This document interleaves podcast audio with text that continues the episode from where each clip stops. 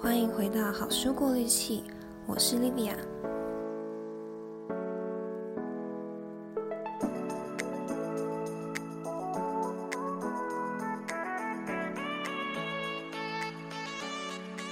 你有想要养成的习惯吗？我们为什么需要养成好习惯呢？今天要说的这本书是一本自从我看完了之后，大概每隔一两个月就会想要再复习一次。也直到现在都还攻占着各大销售排行榜的强大书籍。这本书就是《原子习惯》。这本书真的很红，网络上也有很多说书影片，所以我想来讲比较少被提到的部分。如果你还没看过这本书，建议你做个笔记，因为内容含金量还蛮多的哦。另外，如果你还没订阅《好书过滤器》这个节目，这个节目是为了对人生感到迷茫的人而开的。每周我会分享一本跟自我、人生、成长、心理相关的书籍。如果你还没订阅这个频道，记得花一点时间订阅。那在介绍方法之前，我想先厘清大家对习惯养成可能会有的两个迷思。第一个迷思是我们呢总是会高估决定性瞬间的重要性。你是不是觉得你人生的方向会取决于每个你在重大时刻所做的决策呢？比如说要读哪间大学，决定进入哪个行业，决定要不要跟这个人结婚。我们可能都以为是我们做的这些重大决定影响了我们的人生怎么走，但其实不是的。事实上，决定我们人生怎么走的是你生活中的日常习惯。怎么说呢？现在在宵夜吃下那包高热量大薯，今天的体重计可能不会有太大的变化。可是如果这样持续三十年，就会让你得到肥胖和高血压。同样的，今天晚上选择熬夜或划一整晚的手机，在当下看起来不会有什么影响。可是养成这个习惯十年，可能就会造成不可磨灭的后果。从这个角度来看，决定要读哪间大学、做什么工作，是不是也都取决于你先前所做的每个习惯呢？现在这个当下，做出百分之一好或百分之一差的决定，在当下似乎没差，但经过 N 年或一生的放大，就会决定你成为什么样的人。如果不去意识到习惯对你的影响有多大，它就会无意识地指挥你的生活。最后你会称之为命运，但你不用担心自己做了多少糟糕的决定，因为重要的不是你现在多成功或多不成功，而是你的习惯是否把你放在通往成功的道路上。那这里作者还有提出第二个迷思，就是我们很容易不小心花太多时间思考目标，却花太少时间在设计达成那个目标的系统。那作者给出的建议是，别管目标，专注于系统就好。如果你想学第二外语，你还是可以设立一个想达成的目标，比如说在一年内能用日语和日本人对话。但更重要的是，你要好好设计帮助你达到这个目标的系统，并且呢，专注于系统而非目标。当你这么做的时候，你就不会在达成短期目标之后就放弃。因为只要你的系统有在运作，你就能得到满足，而这也才最符合长期的进步。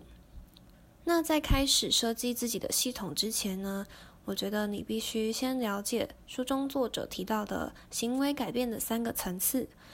第一个层次是改变成果，比如说减肥成功啦，练好一首曲子等等，就是你设立的目标和希望达成的结果。第二层呢是改变过程。这一层的重点是改变你的习惯和系统，像是你为了减肥而列出的每日饮食安排，或为每天练习建立一个固定时间和奖励系统。那行为改变的第三个层次是最深的，改变的是你的身份认同。你想减肥的时候，可能是希望从一个身形不令自己满意的人，变成一个有自信而且身体健康的人。那这三个层次为什么重要呢？你可以把它们想成一个同心圆，最深的第三层次在最内圈。我们可能都会以为要改变行为应该由外向内，就像我们看到年轻又漂亮的网红的时候，可能多少都会觉得他就是有这样的资本啊，就是有这样的脸蛋跟身材，现在才会有那么多人追踪。我们可能会不自觉地以为要先有这样的结果，才能成为这样的人。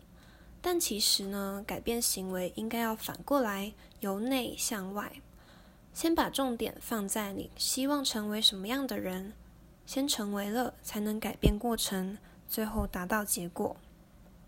所以，如果你的目标是养成阅读习惯，那你不是在读完一本书之后才能成为一个爱书人。你要先认同自己是一个喜欢看书，并且有看书习惯的人，才去设计你的阅读习惯系统，最后看完一本书。想减肥也是一样，不用对自己说我要瘦下来，而是要打从心里相信自己就是一个对我的体态有自信。喜欢着这样拥有健康生活的自己。好啦，那讲完习惯的两个迷思和三个层次，我们终于要开始讲怎么建立自己的一套习惯系统了。其实要说起来可以很简单，要养成好习惯和戒掉坏习惯的四个核心步骤，就是提示、渴望、反应跟奖赏。想想这个画面。你工作了一天，回到家觉得很累，想休息，然后再看个书。这时候手机提示音响了，你马上就想要知道是谁传讯息给你，于是你拿起手机开始回讯息，然后满足了想知道是谁在找你的渴望。在这个情境里，手机铃声响了，就是一个提示，它诱发了你的好奇心，引起想要知道是谁打给你的这个渴望。然后你做了行为反应去回应这个渴望，最后呢也得到了奖赏，也就是好奇心被满足。但你可能会发现，所谓的看一下讯息，最后总是会变成滑半个小时、一个小时的手机。等你意识到的时候，就已经虚度了好多的时间。这是因为我们让坏习惯的提示离我们很近。所以要改掉坏习惯，你要做的就是让提示隐而不见，让渴望变得毫无吸引力，让行动变得困难无比，并且让后果令人不满。相反的呢，要养成好习惯，所做的就是让提示显而易见，让渴望变得有吸引力，再让行动变得轻而易举，并且让奖赏令人满足。作者提了很多技巧来达成这件事。先来看第一个步骤，怎么让提示显而易见呢？你可以想办法让提示充斥在你的环境中。如果你想养成喝水的习惯，那比起把水壶放在包包里，想到再喝，比较好的做法应该是在任何你会常待的地方，比如说车上啦、床前，还有办公桌上，直接放着好几瓶水。这样你就很容易被提醒要喝水这件事。同理，如果是想戒除恶习，像是不自觉的划手机，你就可以平常把网络关掉，或是把手机放在比较远的地方，比较少看到它，就会减少提示，也就比较不会让你想到要划手机这件事。再来，我们可以运用执行意向，明确的写下我会在什么时候，在哪里。做那个我想养成的习惯，你的时间地点必须够明确。比如说，在我想养成阅读习惯的时候，对自己许下的承诺就是，我会在每天六点吃完晚餐后，到固定的图书馆看一个小时的课外书。研究也指出，光是把你的执行意向写下来并讲出口，就能够提升你真的去做这件事情的可能性。那另一个好用的策略是习惯堆叠。习惯堆叠指的是在你原本就有的习惯上，添加一个你想要的新习惯。比如说，我们每天都要刷牙、洗脸、吃早餐，那你就可以写：每天刷完牙之后，我会看十页最近想阅读的书。那让提示变得显而易见之后，怎么让行为也变得有吸引力呢？你可以利用诱惑捆绑，把想养成的习惯跟想做的事，也就是奖赏绑在一起。你也可以把诱惑捆绑跟习惯堆叠的公式结合，像是刚刚的例子：每天早上刷完牙之后，我会阅读十页书籍。那再加上诱惑捆绑，就会变成阅读完十页书籍之后，我会让自己花十分钟 IG。这个奖励呢，对你来说必须是有吸引力的，而且它不能跟你的长程目标互相抵触。如果你希望自己戒掉滑 IG 这件事，那就不能把它拿来当成奖励哦。那现在我们知道怎么让习惯变得比较有吸引力了。可是有了渴望之后，要怎么让自己去执行这件事情呢？第一个技巧是利用两分钟法则。当你试着去养成一个习惯的时候，那它对你来说不应该要像个挑战一样，你应该把它变得非常轻松就能开始。两分钟法则就是在一开始培养习惯的时候，每次只执行两分钟。比如说，只看两分钟的书，只上两分钟健身房，或只做两下伏地挺身。你可能会说，这样有什么用啊？进健身房两分钟，可能根本对身体没什么影响。你说的没错，但别忘了，我们是在养成习惯的初期。你有没有过这样的经验呢？曾经有一度，你非常渴望马上养成运动习惯，然后，在第一天就做了十分钟或三十分钟的激烈运动，结果到了隔天，不仅全身酸痛，而且还马上就想放弃。两分钟法则就是为了让我们克服这种状况。进健身房两分钟的确可能不会让身体变好，但是可以强化你的身份认同，让你更加确定我自己就是会上健身房的那种人。久而久之，你就会慢慢觉得。嗯，既然都来了，那今天就待久一点好了。两分钟慢慢的变成十分钟、二十分钟、半小时，然后这个习惯对你来说就会变得越来越自然。那第二个可以让行动变得轻而易举的方式，是减少你做这件事情的阻力。如果你想要每天运动，但健身房却离你家隔好几公里远，那你自然很容易厌倦不去。那你就可以考虑购入瑜伽垫啦，想办法让你的环境帮助你去更轻松地执行你想要的行动。如果是想戒掉恶习的话，就反过来让执行恶习的阻力变大。像是想戒掉滑手机，你就可以设定荧幕使用时间，并且请亲友帮你设密码。这样你想多滑手机的时候，就必须多越过一道关卡。让你的意识无法自动驾驶继续滑下去。最后一个步骤呢，是奖赏。刚刚在介绍诱惑捆绑的时候已经提过了，做了一件好事之后，你的奖赏应该要有足够的诚意，能让自己满足。这个诚意呢，并不一定是说要多大的奖品，它也可以很简单，但必须要是你喜欢的，而且可能要是不那么常做的。这样你的大脑才会记住这种开心的感觉，下次碰到提示，它就会自然的想去做。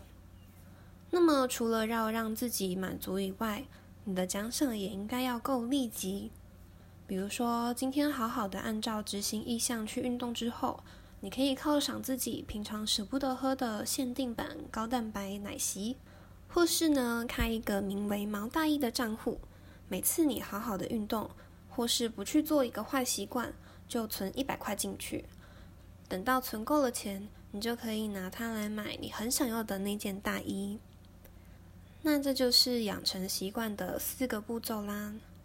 帮大家复习一下今天的重点：第一，我们对习惯养成的两个迷思，包括高估决定性瞬间的重要性，还有花太多时间思考目标。花太少时间设计系统。第二，改变行为的三个层次分别是改变结果、过程跟身份认同。我们应该先改变自己的身份认同，再改变过程，最后才能改变结果。第三，习惯养成的四个步骤分别是提示、渴望、反应跟奖赏。要养成好习惯呢，就要让提示显而易见。让渴望变得有吸引力，让行动轻而易举，并且让奖赏令人满足。要改掉坏习惯，则是反过来，让提示隐而不见，让渴望变得毫无吸引力，让行动变得困难无比，并且让后果令人不满。那要建立一个好习惯或破除坏习惯，你可以用的技巧是：一、重新设计环境，让提示充斥在你的环境中；二、透过执行意向，明确地说出什么时候你会在哪里执行习惯；三、用习惯堆叠在你原本就有的习惯上，添加一个你想要的新习惯；四。利用诱惑捆绑，把一件你原本就应该做的事。四、利用诱惑捆绑，把一件你应该做的事和一件你想要做的事绑在一起。五、利用两分钟法则，让你克服一开始的痛苦期。六、减少你去做这个习惯的阻力。七、给自己一个能让你满足的奖赏。而且这个奖赏必须是立即的。那今天的说书就到这边啦，有没有觉得听了好多东西的感觉呢？你可以点下方的详细资讯去看这一集节目的文字整理。那文章里面也有我推荐的购书链接。希望大家听完这一集都有带走满满的武器，也希望你能好好的运用到你的生活中，因为我相信你值得过着令自己满意的生活。最后，别忘了订阅这个节目，并分享给你认为有需要的朋友哦。那我们就下周再见啦！祝你们有个美好的一天，拜拜。